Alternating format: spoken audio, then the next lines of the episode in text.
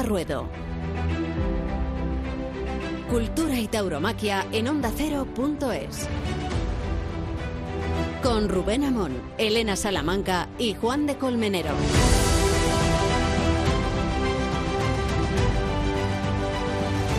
Pues fueron tres paradas cardiorrespiratorias. Tres avisos le han sonado a Mariano de la Viña, pero Mariano de la Viña está vivo y esa es la mejor noticia que podemos compartir los aficionados a los toros y los que no lo son.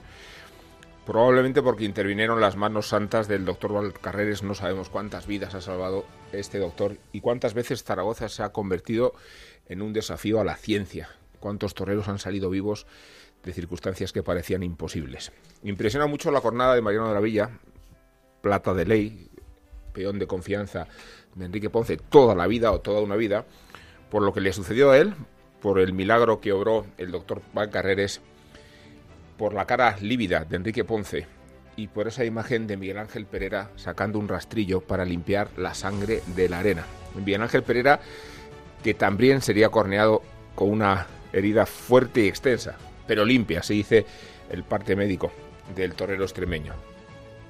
Víctima de una tarde espantosa por la cornada de Mariano de la Viña y de un fin de semana espantoso por la jornada que había sufrido en la Plaza de las Ventas Gonzalo Caballero solo unas horas antes de la jornada de, del torero albaceteño, de Mariano de la Viña.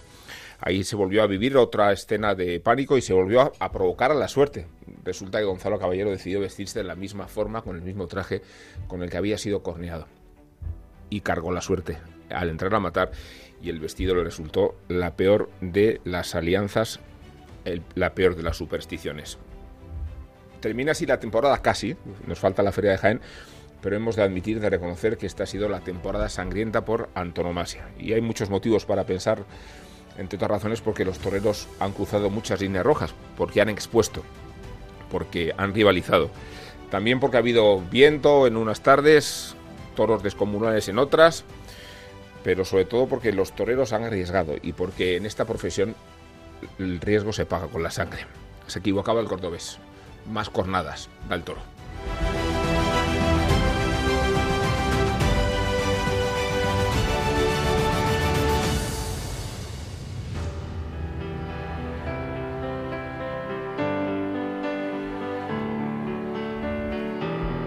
Pues aquí estamos. Hoy Elena Salamanca no ha venido porque tiene también derecho a tomarse un, un programa de vacaciones Está con nosotros Chapu Apaolaza y está Juan de Colmenero y está con nosotros Curro Vázquez. ¿Qué tal, maestro?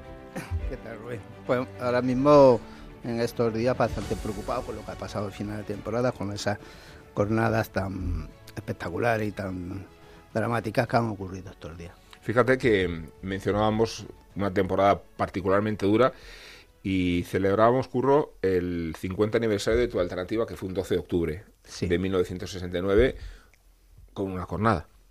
Sí, desgraciadamente con una jornada, sí. Empezó la vida de matador de toros, justo el día de la alternativa. Pero vamos, las jornadas que estoy viendo últimamente de estos toreros, sobre todo de la viña, son mucho mayores. Es verdad que estamos ante, ante una temporada muy cruenta, ¿no? Que, que hemos conocido episodios en la Plaza de Madrid y fuera de la Plaza de Madrid, en todos los ruedos. No sé si, Curro, tienes la impresión de que los toreros están yendo más lejos que nunca en sus, en sus riesgos. También se da la circunstancia de que muchos no están placeados, que no tienen muchas oportunidades y que exponen más que nunca precisamente por esa situación de carencia. Eso, en el caso de los novilleros, ¿no? sobre todo. Los novilleros torean muy poco y llegan a las plazas de primera, sobre todo a Madrid, con un tipo de novillo muy grande y muy astifino y, y como tienen poco oficio, pues sí es preocupante que haya tantos chavales tan jovencillos heridos, ¿no? Los de Rafi de la Viña, Mariano. o sea, perdón, Mariano, o los de Caballero ya son otro, otro caso diferente, pues ya uno el matador, el otro el banderillero y sobre todo Mariano muy placeado, torearís, muy, muy toreado, lleva yo creo que los 30 años de Ponce. Sí, lo hemos visto siempre, siempre a su Sí, lado. sí, yo, yo creo que sí que te- lleva los 30 años con él. Juan de y Chabu los dos, el 12 de octubre en las ventas, ¿no? Sí, sí, sí. Eh, bueno, pues fue un momento además en el que, veníamos, no sospechando, pero yo creo que al menos la gente estaba deseando que Gonzalo Caballero saliera por su propio pie, sino por la puerta grande, pero no por la puerta de la enfermería. Porque eh, pues a los artistas los vas conociendo y, Caballero ya le había sucedido dos veces en las ventas porque es un artista que, llega de una manera muy radical a lo tú o yo. Y sabíamos que, que no calcula, ¿no? Que no calcula los riesgos, o sí los calcula y los asume en todo caso, ¿no? Y sabíamos que se iba a tirar a matar de esa manera y se tiró y lo prendió. Las imágenes en la propia plaza fueron durísimas, sabíamos que estaba herido, sabíamos que estaba, mm, eh, perdiendo mucha sangre y fueron momentos, la verdad es que terribles, ¿no? Y, bueno, pues, pues la verdad es que es duro. ¿eh? es duro como algunos toreros pues tienen que pagar y esa sangre es al final eh, el motor de todo, ¿no? No vamos a verla, sin duda, y nos corta el cuerpo y, nos deja pues fuera de nosotros. Eh, pero al fin y al cabo es lo que es lo que mueve la maquinaria, ¿no? Este es un espectáculo y es un arte absolutamente radical donde no sucede eh, donde suceden cosas que no suceden en ninguna disciplina artística, ¿no? Que la muerte no sea una referencia y que no sea solamente algo que está ahí como testimonio o como algo a lo que se alude, sino que está ahí físicamente, ¿no? Y cuando lo ves, pues, eh, pues es, muy duro, la verdad. Afortunadamente, pues, pues se han hecho de momento milagros en las enfermerías, pero, pero duro, una tarde muy dura, sí. Fíjate, yo al menos lo viví así y, y el ambiente el ambiente que había en la plaza esa tarde, había un clima un tanto especial. Tras el paseillo, eh, tras el paseillo se le ovacionó a, Gonzalo. Mm, tuvo que salir al tercio a saludar, bueno, precisamente por lo que, bueno, por su faena en, San Isidro y por el percance que también tuvo. ¿Cómo le brindó la muerte de su primer toro al, doctor? ¿eh? Se fue hasta la puerta de, la enfermería y le brindó no, es que hiciera presagiar nada, ¿no? Pero sí que yo me quedo con, alguna cosa. Un buen, un buen aficionado, compañero también periodista, Gonzalo Bienvenida, que estaba eh, conmigo en, Los Toros, dijo, seguramente le habrá dicho, bueno, eh, que no te coja, ¿no? Ten cuidado que no te coja, ¿no? Y cómo, y cómo, finalmente, y cómo finalmente sucedió. Eh, comentaba Chapu, llega a los tendidos, llega a los tendidos y había ese otro ambiente especial en la otra parte festiva de un 12 de octubre en la Plaza de las Ventas de Madrid como Gonzalo Caballero también llega y lleva a gente, y, yo lo aprecié, lo venimos contando desde San Isidro, Rubén, cómo ha aumentado, y lo dicen los datos estadísticos, cómo ha aumentado la afluencia de gente joven en, en, los toros, ¿no? Pero este, día, este día 12 de octubre se notó especialmente, ¿no? Y se notó especialmente como, como igual es un torero que, que arrastra este mm. tipo de este tipo de aficionado y este tipo de, público y, y, muy, muy, muy bienvenido que sea, ¿no? Y, yo creo que eso es, eh, eso es, llamativo. Y Juan de, no solo porque traiga gente joven, sino la imagen en la que se ha convertido Gonzalo Caballero para toda una generación. Nosotros vemos los jóvenes, por eso hablamos de los jóvenes que estamos un poco mayores, ¿no? Pero sí que hablamos de los jóvenes y vemos cuáles son sus ídolos. Y entonces, pues suelen ser pues diferentes cuestiones. Pero ah, mm, es curioso cómo Gonzalo Caballero es un ídolo de rectitud desde que comenzó a torear es un, como digo, es un artista muy radical, es prácticamente un samurái que tira la moneda todos los días y por decisión propia y la gente joven lo quiere por eso. Tiene un círculo de amigos que son una guardia pretoriana, que lo adoran. Mm. Eh, y eso pues ha venido derivando en que muchísima gente joven lo admira, pero no lo admira porque tenga un coche eh, muy grande o porque cobre muchísimo dinero o porque juegue en tal o cual equipo de fútbol o porque esté casado con tal o cual modelo. Lo admiran por su rectitud, por su compromiso. Y a mí me parece una manera muy curiosa de cómo la fiesta de los toros transmite los valores. El otro día toda esa gente estaba en la plaza. Yo me atrevo a decir que un 40% de, del público tenía menos de 30 años y me atrevo mm, y gran parte de ese público tenía menos de 25 años. Uno de los lastres con los que nos encontramos en la argumentación de alrededor de la tauromaquia y todos los estereotipos que se crean desde la Fundación Toro de Lidia nos, nos encontramos con el mensaje de los toros solo le gustan a la gente mayor. Y el otro día lo comentábamos según el la encuesta de, hábitos culturales del ministerio los jóvenes de 15, 15 a 19, a ¿no? 19 Sí, son los que más van. van, no solo los que más van, es que van un 40% Sí, más a los toros es. Son datos que concretos, sí, los mayores de 50.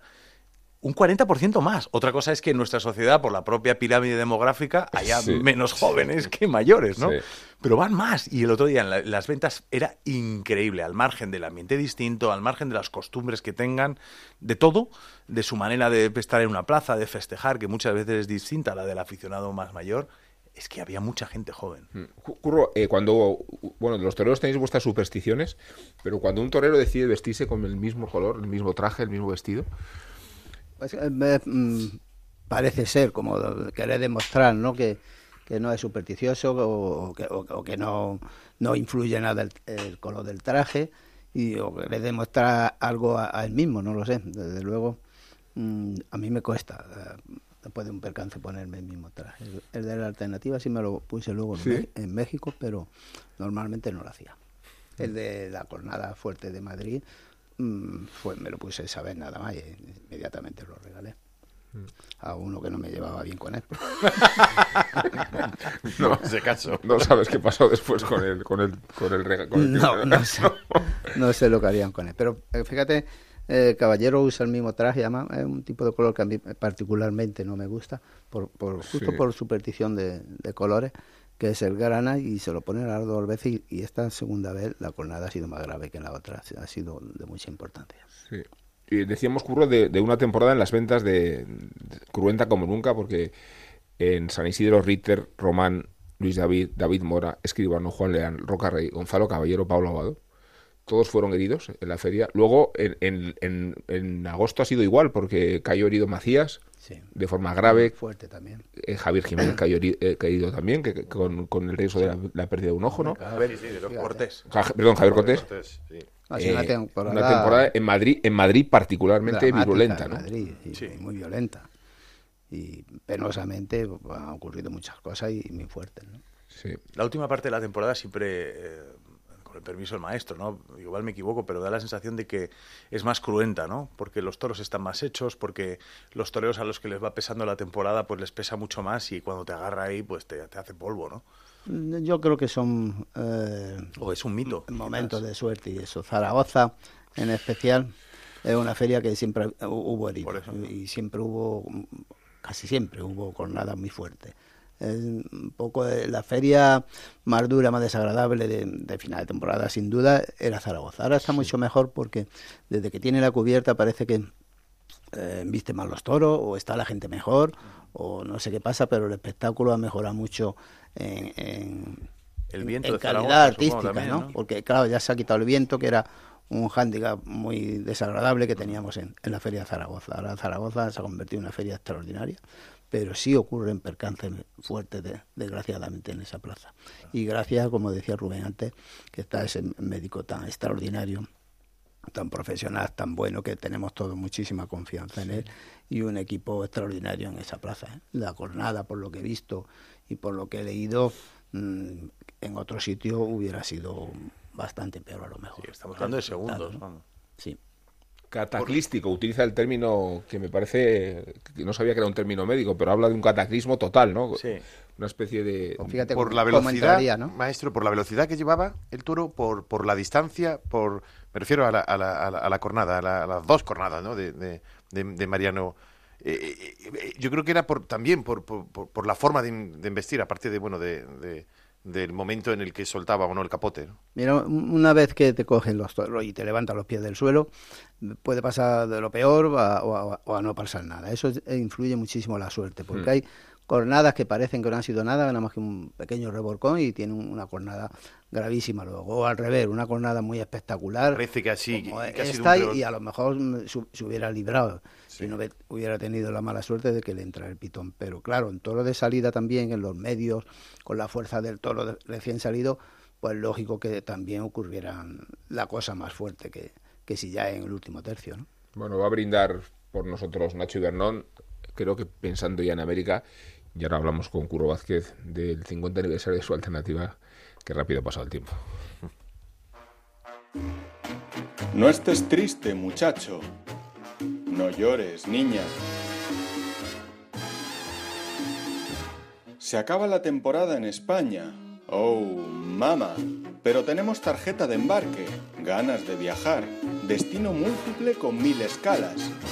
5, 5, 6, 6, 7, 8, 8. ¡Mambo! Estate contento que comienza bien pronto la temporada americana. Los toros hispanoparlantes del otro lado del charco, esos chorrocientos mil de la monumental Plaza México, este escapulario de oro macizo que se ha puesto el Señor de los Milagros, hip hopero del altar mayor. Dale al play, comienza el serial de los Adame, españoles por el mundo latino. ¿Escuchas la risa del Joker? El Roca Rey. Haz la maleta, José Mari, Juli, Paco. Venga esa marca España, carajo. Vámonos de gira. Ponce y los Heartbreakers. Pablo Aguado y los Morantes. Morantes y después. De justo, Emilio. Del gusto, Emilio también. Toros, toritos y toretes. Toreros y torerazos. Póngale el sufijo que quiera, señora. Brindis a América. Pasajeros procedentes de Onda Ruedo con destino Vamos Allá, embarquen por el podcast number one. Gracias. You're welcome, my friend.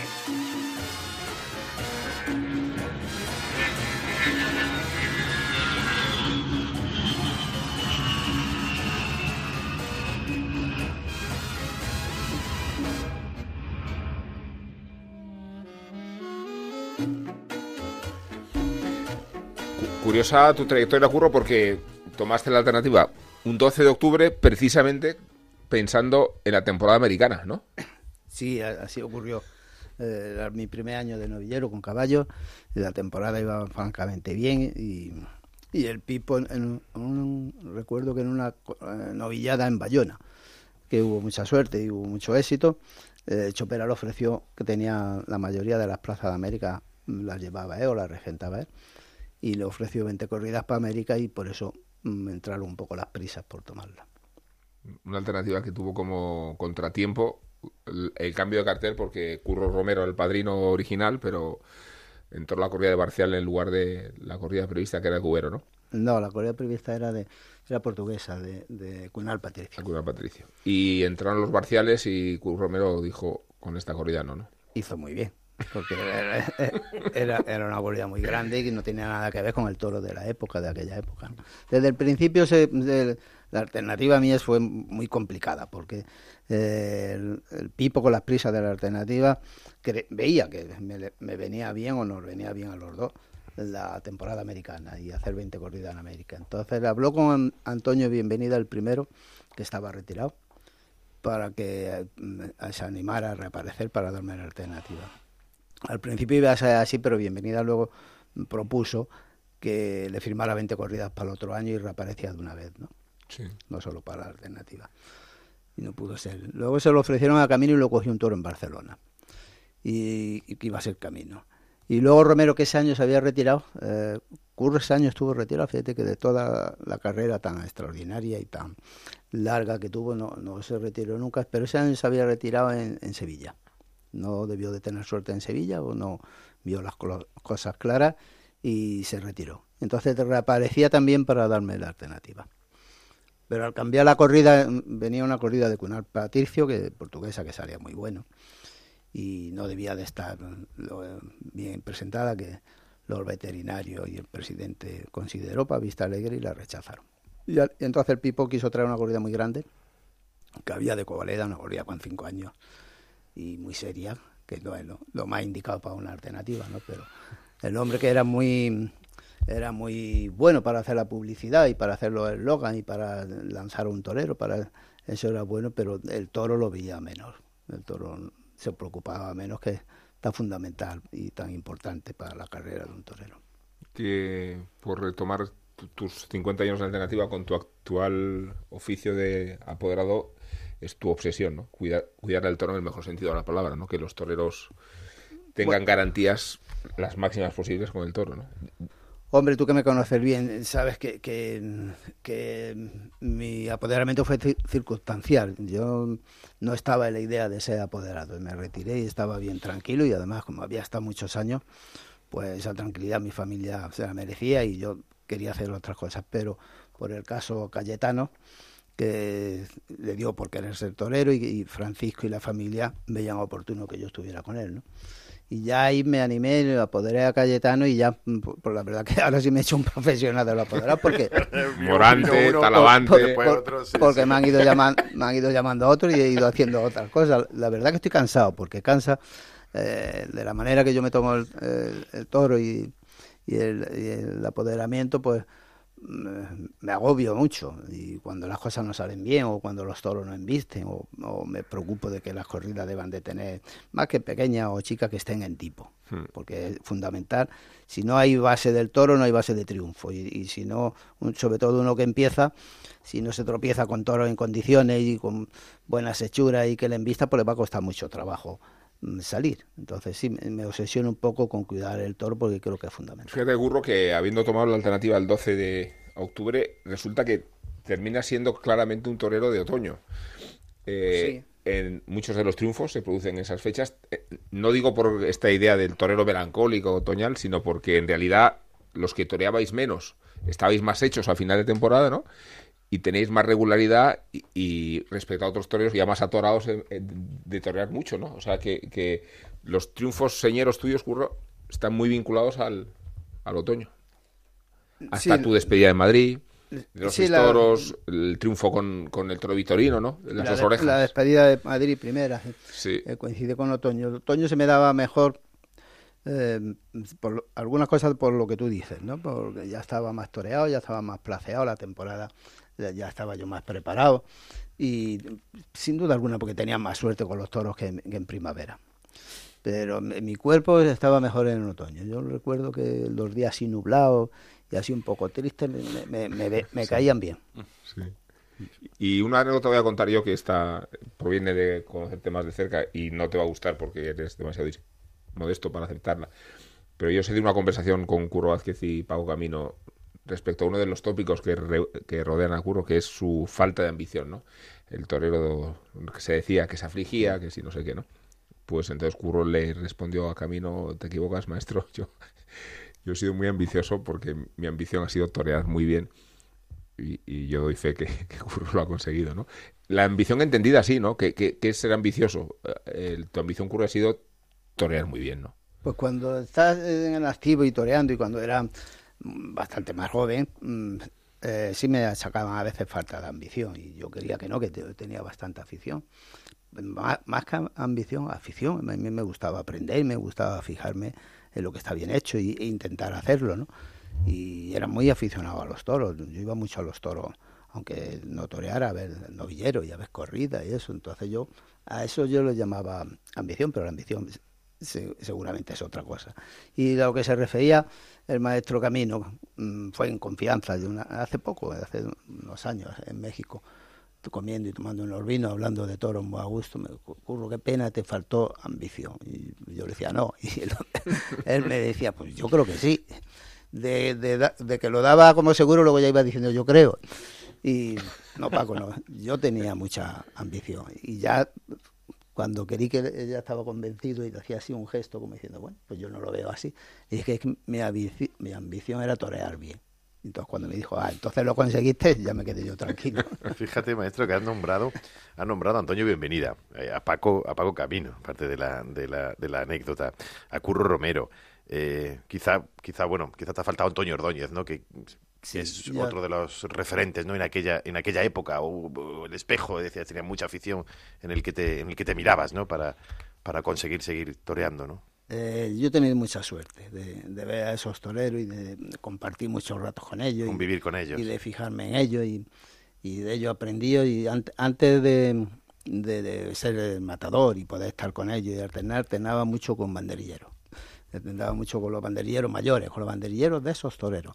Incluso con la cuadrilla de Fuente, a veces le decía a Fuente, oye, ¿te importa que viaje con tu cuadrilla? Y me iba con su cuadrilla, cuando estaba empezando. Entonces sí, tuve mucha suerte de ver esos toreros y sin duda alguna, pues de ellos iba cogiendo lo que yo quería que me iba a mí, ¿no? Yo dentro de mi personalidad y de mi gusto, pero aprendía viendo a los toreros. No, no había escuela, ni nadie que me enseñara, ni nada. Y, y has comentado antes la prisa, ¿no? La prisa quizá en, tomar la alternativa por, la temporada de América, porque fue un año, eh, un debut, ¿no? El año en Estella, en Navarra. Fue muy rápido. Y al año siguiente, la alternativa. Eh, Formando un alboroto de novillero, además, porque fue una revolución en Vista Alegre y fuera de Vista Alegre. Vista Alegre, sí. Lo de Estella, es Cella, es Cella. Se, confunde con Estella. Fue en Cella, en Teruel. Y, y ese es mi debut sin caballo toré unas pocas novilladas año y luego al, año siguiente toré muchas novilladas sin caballo. Pues se daba mucho en Burgos, en, en, Soria, en Valladolid, en, estas provincias de, Castilla había muchas novilladas sin caballo y, buenas novilladas. Empecé, del primer año toré mucho en San Fernando, en Cádiz, porque el Pipo que era mm, muy original, para, ya te digo, y muy inteligente para sacar torero, vio que mi forma de torear encajaría en el sur y, montó una novillada en San Fernando, en Cádiz, sin picadores y toré 5 o 6, domingos seguidos, en, San Fernando. Y con, con, con los eslogans del Pipo de cita con el arte y mira en Huelva y cita con la muerte que era Porras no eso fue el año siguiente cuando ella vino cuando vino Porras y, y, todo esto con 16, años. no claro fíjate en Huelva le pide la plaza a Canorea, que tenía entonces la plaza, y, dice, oye, no ha ido bien la feria, para dar una novilla sin caballo después de la feria. No ha ido bien la feria, Rafael, ¿cómo vais después de la feria? Pues tú déjame la plaza. Y el Pipo con su eslogan y con su manera de hacer la, publicidad, que era, era genial, recuerdo que no íbamos por la mañana, ese hombre con el sombrero era muy popular, porque como había sacado al cordobés y eso era muy popular. Y yo delante repartiendo carteles, entonces él mismo iba diciendo, el niño del pipo, el niño del pipo. El, que reparte los carteles, aquí lo tenéis. Y la gente ya le caía bien desde por la calle, ¿no? desde antes, sí, sí. Luego, se llena la novillada y, y, iba mucha gente y luego ya con el resultado mío, si el día que estaba bien, pues ya se repetían otras veces. Eh, maestro, eh, bueno, es un placer. Yo, como lo digo en, privado, también tengo que decir en público que estás en algunos de los, los momentos más felices de, mi infancia. O sea, que es un honor siempre estar contigo. Em, me gustaría que me dijeras em, qué ha cambiado y qué sigue igual en estos en este medio siglo de toros. No si se torea mejor o peor, bueno, si quieres puedes entrar ahí o donde quieras, ¿no? Pero ¿qué ha cambiado en la gente del toro? ¿Qué, pues ha, mejorado y, qué sigue igual de mal? ¿O qué ha empeorado? En general, Chapuco pues, ha cambiado pues, como ha cambiado todo en la vida. Y unas cosas se han perfeccionado y se han hecho mucho más perfectas, otras eh, han cambiado por, porque los años hacen cambiar. Y en el toreo pues, ha cambiado mucho por muchas cosas, siendo un espectáculo maravilloso antes y ahora y será siempre. Y teniendo el mismo riesgo, porque mira lo que acaba, acaba de pasar esta semana. Y todo eso, pues sí, se cambia. Los toreros yo creo que tenían más mm, carisma cara a la gente. Y la gente respetaba más al torero. Mm. El torero se crecía porque tenía carisma y, y, transmitía una personalidad que quizá ahora no, no se transmite ¿no? Mm. en la calle. Y eso, eso repercute también en la plaza. ¿Estaban más cerrados? ¿O están más cerrados ahora en sí mismos? ¿Estabais no, más en la calle, cerrados, no, que, que, que, es, que es diferente el sistema. Mira, por ejemplo, eso que te he contado, que yo me iba con los banderilleros viejos, los banderilleros mayores, para aprender y para hablar de toro, y aprendía hablando y viendo fotografías. Cuando ellos me hablaban de un torero, o me enseñaba una foto, yo veía la foto, y esa foto tenía que quedarse en mi cabeza para intentar yo hacerlo en la plaza. Y tienen la facilidad de los vídeos, de las películas, de las escuelas taurinas, todo eso, o sea, cambia todo todo como es normal ¿eh? en el transcurso de, la vida. ¿no? Respecto a la memoria, no me resisto a contar una anécdota que he contado muchas veces, pero en la radio no. Y es compartir con Curro una visita a la finca de Pablo Romero. Y entre las cabezas que decoraban la casa había una que correspondía al nombre de un toro. ¿Cuál era el nombre del toro, Curro? Potrico. Potrico. Y, y entonces la cabeza del toro eh, se, suponía que era la de Potrico y Curro le dice al ganadero, ese no es Potrico. Entonces el ganadero se resiste a aceptar que ese toro no es Potrico, pero después, como ve a Curro muy seguro, eh, pues admite que efectivamente hubo un incendio en una parte de la casa y hubo que cambiar la cabeza del toro que había, pero se le dejó la placa de potrico. Se le dejó la misma placa, ¿no? Sí. Dice, no es potrico que me acuerdo de su cara. Bueno, a ver, Curro se acordaba de la cara de Potrico. Atención, aquí viene el, el- el golpe de magia final. No porque hubiera toreado a Potrico, ni porque hubiera visto a Potrico en directo, sino porque en, en el Dígame era, En el Ruedo y en el Pues, Dígame, sí, sí. las dos revistas taurinas sí, de la vio época. una faena de un toro de Andrés Hernando ah, y para una foto tenía me- memoria fotográfica. Es impresionante. ¿eh? No, es impresionante que, que- que- que fuera viajando con los banderilleros. No, no, lo que acaba de contar, que fuera este- viajando con los Este banderilleros episodio, de verdad, yo no, Sí, no sí. creo que haya humano que lo haya... y que le enseñaran una foto y que no, yo tengo que yo tengo que dar el lance como ese con el capote o tengo que dar el natural de esta manera con esta foto. eso- ¿sabes? Esto que es una foto Sí. no, no en movimiento, ¿no? Así, no- así no hacíamos nosotros la idea, lo- entrenábamos y luego pues salía o no salía, pero estabas con la idea de, de lo que habías visto en la foto. Sí, sí, sí, es tremendo. Ahora se encuentra uno con algunos novilleros sin caballos que ya, te- ya le miran a uno como diciendo, no, perdóname, tú te parece, pues más recordaba, y, y es un insulto para ellos, ¿no? Como que he recordado, yo soy un artista único, y dice, hombre, bueno, puede ser, ¿no?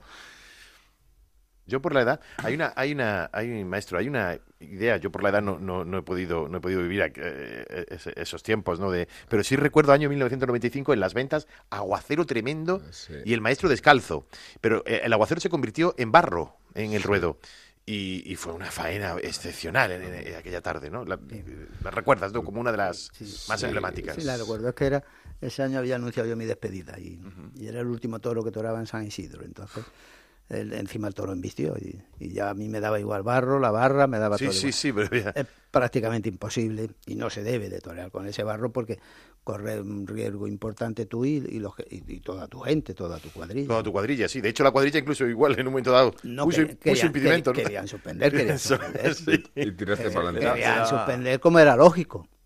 Y yo, Claro. le, y yo le daba la razón antes de salir el toro, pero cuando fue a salir el toro, me puse en el buladero y dije, oye, no preocuparos, yo, como es mi último toro, voy a hacerlo". todo. Pero Sí. pues, hombre, sabía que era amigo mío y me iban a responder, ¿no? Pero le dije a la Valentina, no preocuparos, yo me arreglo solo. Y pues, enseguida se pusieron al lado, ¿no?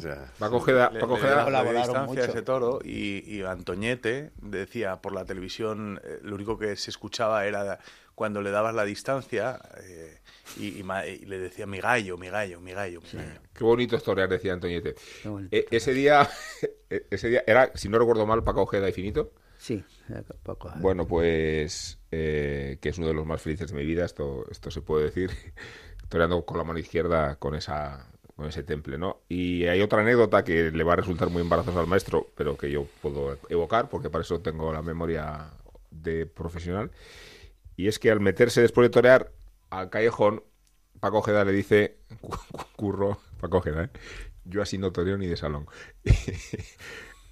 Sí, fue un, un gesto muy cariñoso y un gesto de decirme, Paco, que, que había estado bien, ¿no?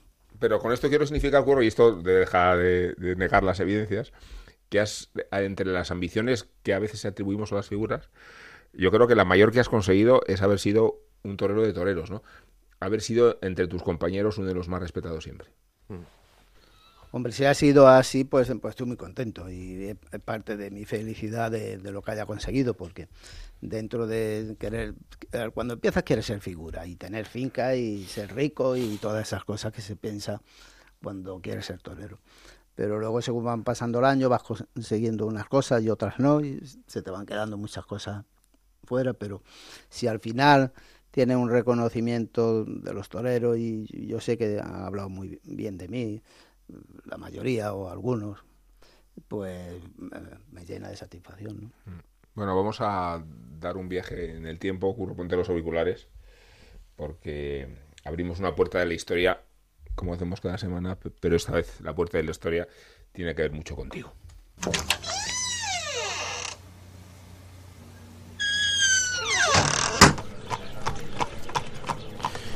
Y nos situamos en el primero de mayo de 1952, en Linares, en Jaén, tierra taurina de las buenas cruce de caminos, paraíso entonces de la minería y mar de olivos. Allí nace el maestro Manuel Antonio Vázquez Ruano, Curro Vázquez.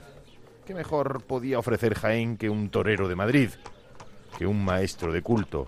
Porque los toreros de Madrid nacen donde quieren y Jaén hace toreros de Madrid cuando le da la gana.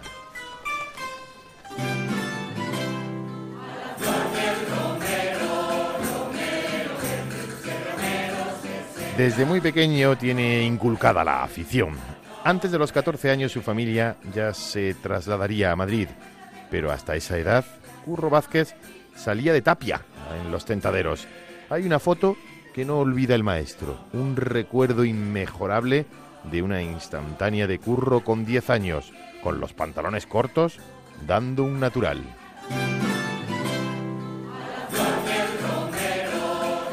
Una vez instalado en Madrid, comienza su trepidante carrera. Rápida a lo largo de la historia, con altibajos, quizá en ocasiones por no medir demasiado los tiempos. Pero el toro no podía esperar. En abril de 1968 debuta por primera vez en público en Estella, en Navarra. Y solo un año después, en 1969, toma la alternativa en Vistalegre, en la misma plaza que muchos años después se retiraría. Alternativa en Vista Alegre en un mano a mano con José Fuentes y Toros del Marcial. Alternativa de la que se cumplen 50 años y donde ocurrió todo de golpe. Alternativa, ilusión y cornada.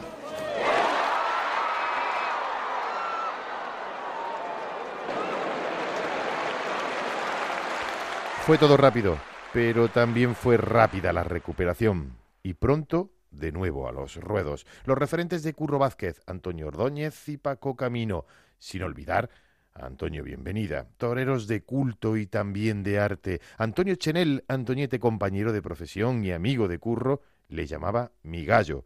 Curro le admiraba, Antoñete también a él, y los dos compartían el pellizco de Madrid. Pero si hay algo que marca el arte de Curro Vázquez es su toreo con el capote.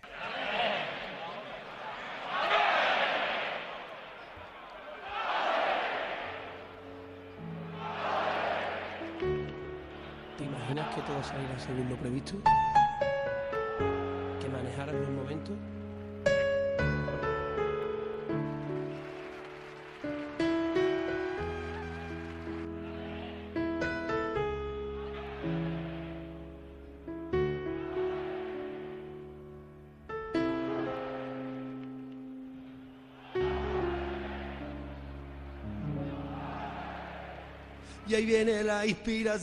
En Madrid, en Sevilla, en Bilbao, en Valencia, en todas las plazas de primera, en España y en América, el capote de Curro Vázquez sigue detenido en la retina de los aficionados.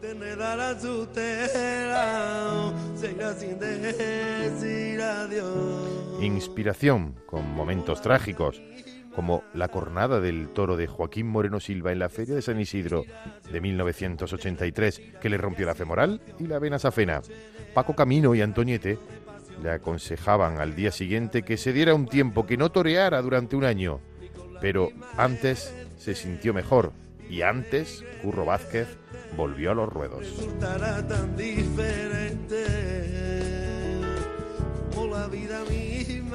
Para la historia, faenas inolvidables como la primera puerta grande en las ventas al toro del torero en 1982 o aquella tarde con los pies descalzos y con barro en el ruedo de las ventas entre la lluvia de aquella tarde de San Isidro de 1995. En 1997 decide retirarse, aunque anunció nuevamente su retirada después para el 4 de octubre del año 2002 en un mano a mano con el Juli en la plaza de Vista Alegre, donde había tomado la alternativa 33 años antes y donde ahora se cumplen 50 años.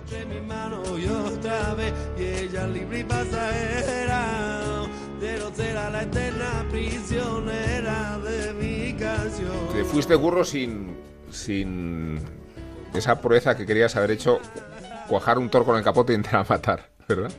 Lo llegaste a ah, pensar, ¿no? Sí, sí, se me, se me, pasaba por la cabeza mucho y me hubiera, me hubiera encantado hacerlo, ¿eh?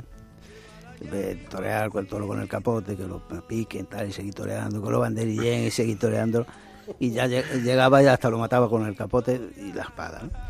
Pero luego no lo hacía, no, fui capaz de, de enfrentarme a todas esas circunstancias y hacerlo. Tenía que haber pedido permiso al presidente para seguir toreando después de banderillar me, preocupaba cómo se puede torar toro con las banderillas. te podía, eh, Sí, te- se puede enganchar, claro, te claro. podía dar con la banderilla. Total, que era un, un deseo que tenía en la cabeza siempre, pero no, no tuve valor de hacerlo. Valor has tenido mucho, es que hay un malentendido, ¿verdad? Con, con- Totalmente. Con los toreros de arte. Para torear despacio hay que torear, hay que tener mucho valor. Pero, Curro, hay algunas paradojas que, por ejemplo, a Chapu le benefician. El hecho de que haya sido un torero del norte más que del sur, ¿no? Sí. Y, y- y, por supuesto, haber construido tu carrera en Madrid, eh, donde si medimos las estadísticas, después de Antonio Bienvenida, superas a Antoñete incluso, y estás ahí en competencia con Luis Francisco Esplano. O sea, que Madrid tenga que ser el centro de la temporada da mucha idea de, de hasta qué punto ha sido un desafío eso, ¿no? Eh, gracias al norte conozco a, a- a- a Chapu, porque eh, me, hice, me hice amigo de su padre entre las plazas del norte y las plazas francesas. ¿no? Sí, eso es. Y sí, toré mucho en Madrid, toré muchísimo en Madrid. Ahora, ahora a mí me parece muchísimo, no me parecía tanto, pero ahora digo, qué barbaridad. Porque fueron 82 corridas y luego ya me, me he preocupado de ver cuántos festivales toré. Toré 10 festivales y 20 en Vista Alegre y, y en la Plaza Nue- Antigua y- 100, y, 5 en la Plaza Nueva y 7 en Novillada. Entonces, ¿En serio? eh, entre la, los demás en, en las ventas, pero entre las dos, yo que sé, 120 o 120 y tantas tardes. Y es, es mucho, es mucho. Pero las que me pesaban, por supuesto, eran las de Madrid. La Madrid, aunque llevara muchas corridas y llevara muchos años, me pesaba mucho. Los años que me anunciaba cinco o seis tardes, uff, ya quedan cuatro y ya quedan cinco y ya... Y, y América, ¿no? Venezuela. En Venezuela pasaste... En América viajé bastante. Igual que no toreaba muchas corridas en España, toreaba un número de 25, 30 o 20, o así. Luego en América toreaba bastante. Eh, empecé de, de Cientomar Alternativa, he estado, he contado, de la exclusiva de Manolo Chopera, y luego pues fui bastante años. No todos, porque fueron muchos años, pero sí iba mucho. Donde más cartel yo creo que tenía y donde más toré fue en, en- en Lima. En Lima, ¿no? Sí. De hecho, recuerdas uno de los recuerdas, lo he escuchado en alguna entrevista por ahí, un, un toro de un toro de Lima, ¿no? Lo tienes como un recuerdo. Vidriero, respondo yo. a ver si va a ser. Vidriero, vidriero. Y un novillo en Francia, ¿no? O en un novillo en Nimes, ¿no? Sí, tam- hombre, el, el Nime eh, también toré bastante. Francia solían con- contratarme y en Nimes toré varios toros bien, pero el mejor fue un, novillo en un festival, sí. Que, Curro, eh, ¿a cuánto crees que tu reputación y tu, bueno, tu prestigio vienen de haber sido íntegro? O sea, eh, en circunstancias difíciles decir no a ciertos empresarios o, o no torear ciertas corridas o mantener una especie de, de línea de, de rigor y de, y de ética cuando las cosas estaban hasta difíciles, ¿no? Sí, pero es que yo sabía que muchas veces en eh, corridas que me hablaban o, o- o que me ofrecían, eh, yo no podía estar bien. Y como ya me imaginaba que no iba a estar bien, pues prefería no torear y, y- y reservar para un tipo de ganadería y para un tipo de cartel en el que yo me veía más seguro que, que, podía llegar el, el triunfo más fácil. Con ese tipo de carteles o tipo de corridas que no me veía, pues prefería no ir, como no tuviera mm, una necesidad extrema, pero normalmente no lo hacía. Y de repente te hemos anunciado un día en Madrid con un cartel atípico, Tomás Campuzano y Monito de Maracay y la correa de Vitorino. Y decíamos, pero ¿qué hace Curro Vázquez en ese cartel? ¿Y qué pasó, Curro? ¿Qué pasó? Pues eso fue eh, cuando eh, iba a hacer 20 años de alternativa. Sí. No había estado bien en San Isidro y, y no había estado bien antes de San Isidro. Como era la época de Chopera que solía torear cinco, incluso seis tardes. Y entonces me llamó Chopera para, para otoño. Y eh, la corrida que a mí me gustaba no me la podía dar y me ofrecía otra que tampoco terminaban de gustarme. Entonces, entonces le dije, oye, y si como cumplo 20 años de alternativa mato la de Vitorino, le pareció una gran idea. Sí. Recordemos, Curro, perdona, que entonces el toro Vitorino no tenía esa reputación de toro más asequible que tiene ahora. No digo que el toro Vitorino sea fácil ahora, pero las figuras entonces no se apuntaban a matar a la correa de Vitorino. Eso hay que De recordarlo. vez en ¿no? cuando se mataba mm, alguna. Bueno, lo hizo Roberto, lo hizo Capea, ¿no? Claro. Y yo había matado algunos en corridas concurso. Sí. Uno, a lo mejor alguna corrida más. eh, sí, había matado alguna corrida más, pero no en Madrid. En Madrid Además, en Madrid, en la concurso, cuando era la corrida de la prensa, era concurso de ganadería. Pero entonces vi que a lo mejor si me enviste un, un toro de Vitorino y cuajo un toro en Madrid, pues recupero lo mal que se me había dado la temporada. ¿no? Lo mal que se me había dado la temporada en Madrid. Y con mucha suerte, porque te- eh, ahí influye la suerte de que te envista el toro, me, me- me salió un toro muy bueno.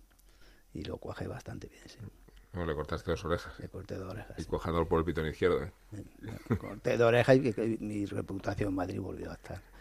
Pero esa creencia que tú tenías de que cómo está curro en esa corrida se, se- se habrán equivocado, me lo decían por la calle también. Sí, sí, pero bueno, bendita, Sí, no. equivo- bendita equivocación, Pero- ¿no? no, Y pero que- Pero que faltaba. Por- claro. faltaba por pocos días y, y- y en una cafetería cerca de casa de mi madre, que fui a ver a, a mi madre, y me dice el camarero, oye, curro, lo de Vitorino es una broma. ¿no? Va en serio, ¿no? eso, eso es cierto. me ¿no es sentó mal, Pero- coño, ¿cómo va a ser una broma si faltan tres días? Y luego fíjate que es curioso porque toreaste más con toros de Vitorino. Recuerdo un mano a mano gran juez con la policía. Recuerdo un toro cuajado con el capote en Valencia.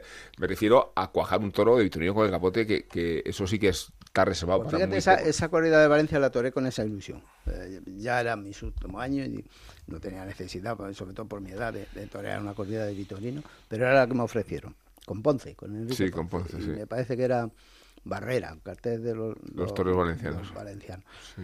Y, y al principio dudé en torearla, pero luego, oh, coño, y si cuajo un toro con el capote ahora, pues, pues estaría muy bien y tal. Y, y me embistió el toro con el capote, estuve bien con el capote. Mm, mm, Fíjate que mencionaba Juro la, la faena de las dos orejas del toro Vitorino, que fue la puerta grande, ¿no? La segunda, porque habías cortado dos a, a un toro de Salvador Domínguez también. Salvador Domínguez. Sí, que, me suena el toro.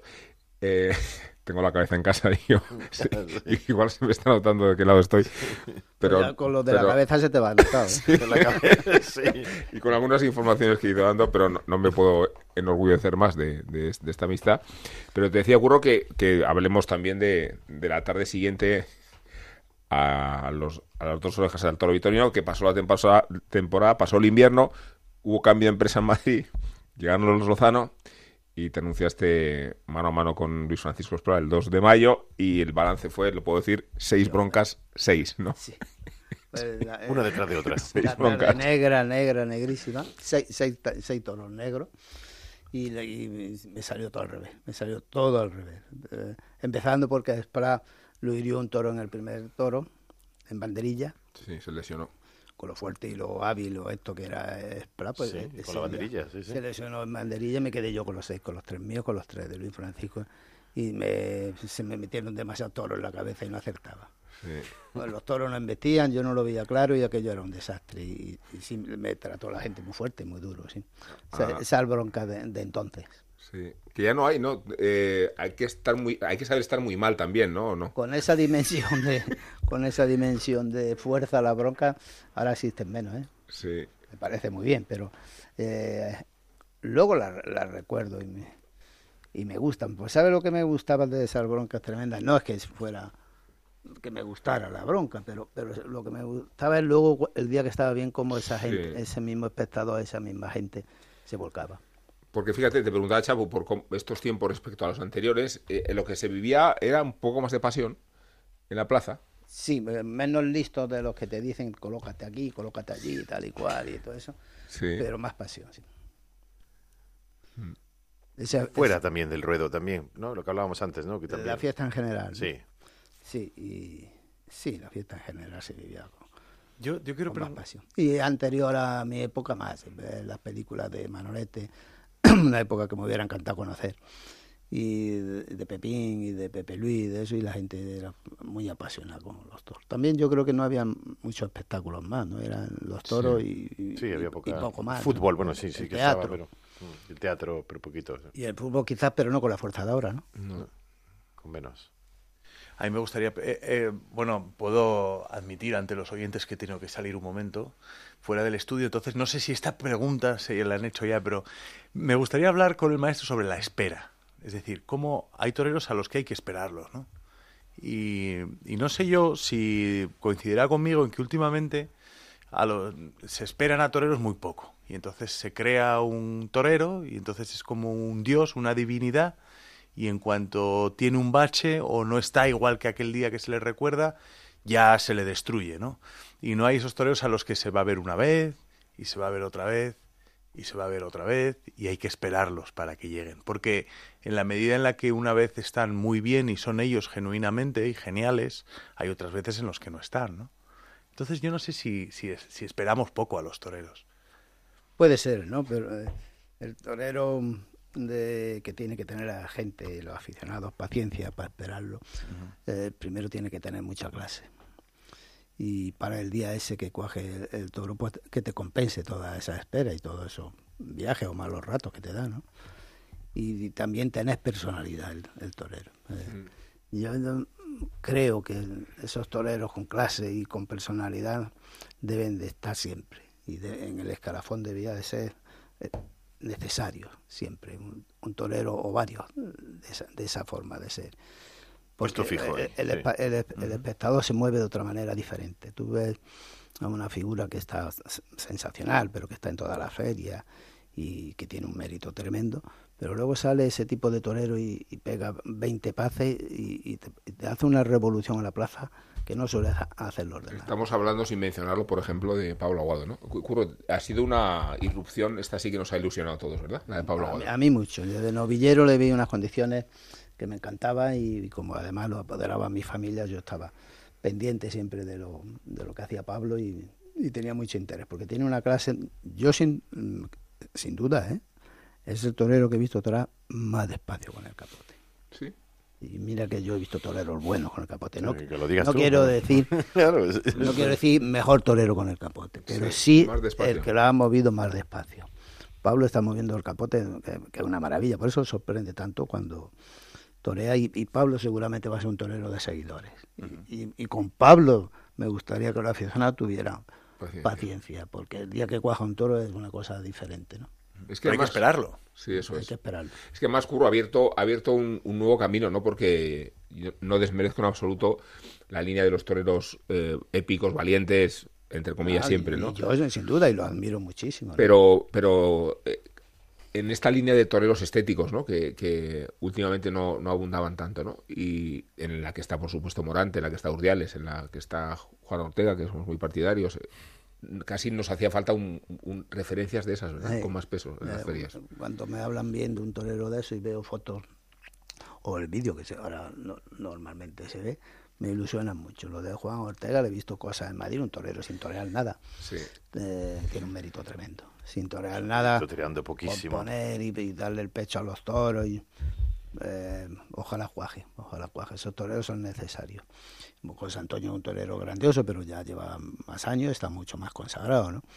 Eh, Urdiales es un torero que me encanta y que ahora cuando de verdad se está viendo el Urdiales, este, ese tipo de torero tan importante y tan bueno que lleva dentro, porque también antes como toreaba otro tipo de corrida y otra corrida más dura y más eso es lo que ha hecho coger oficio y coger profundidad pero no podía expresar como ahora el torero que está expresando ¿no?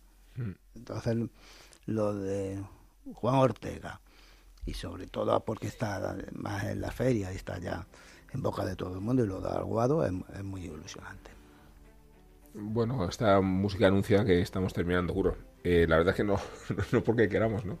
Sino porque tenemos los tiempos que tenemos, pero no sé, muchas gracias por, por tantos años, ¿no? De felicidad, porque como decía Gracias. Cha- Chapu antes, yo eh, cuando decimos, ¿no? Ha sido una de las mejores faenas que he visto nunca, en realidad corresponden a casi los mejores momentos de nuestra vida, ¿no? Sí, son momentos de tu vida. ¿no? mucho más allá de la tauromaquia, ¿no?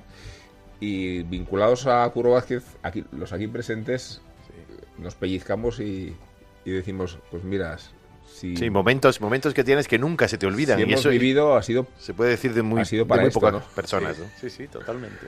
Así que Curro, qué bueno much- muchas gracias gracias cuantas veces haga falta.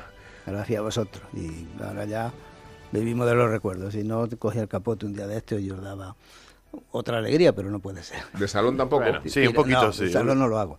El salón me da vergüenza. ¿En serio? Con gente sí. No, digo en privado. En privado, en- No. sí, de vez en cuando cojo el capote. ¿Y una becerra? ¿Y una becerra así me- en hojita tampoco? Canso y. Becerra muy poca. Me, me gustaría salir más, pero entre que estoy un poco vago y, y que me canso mucho, prefiero salir poco. Bueno, lo decía Paco Ojeda, Paco Ojeda, ¿eh? Curro. Yo así, no torero ni de salón.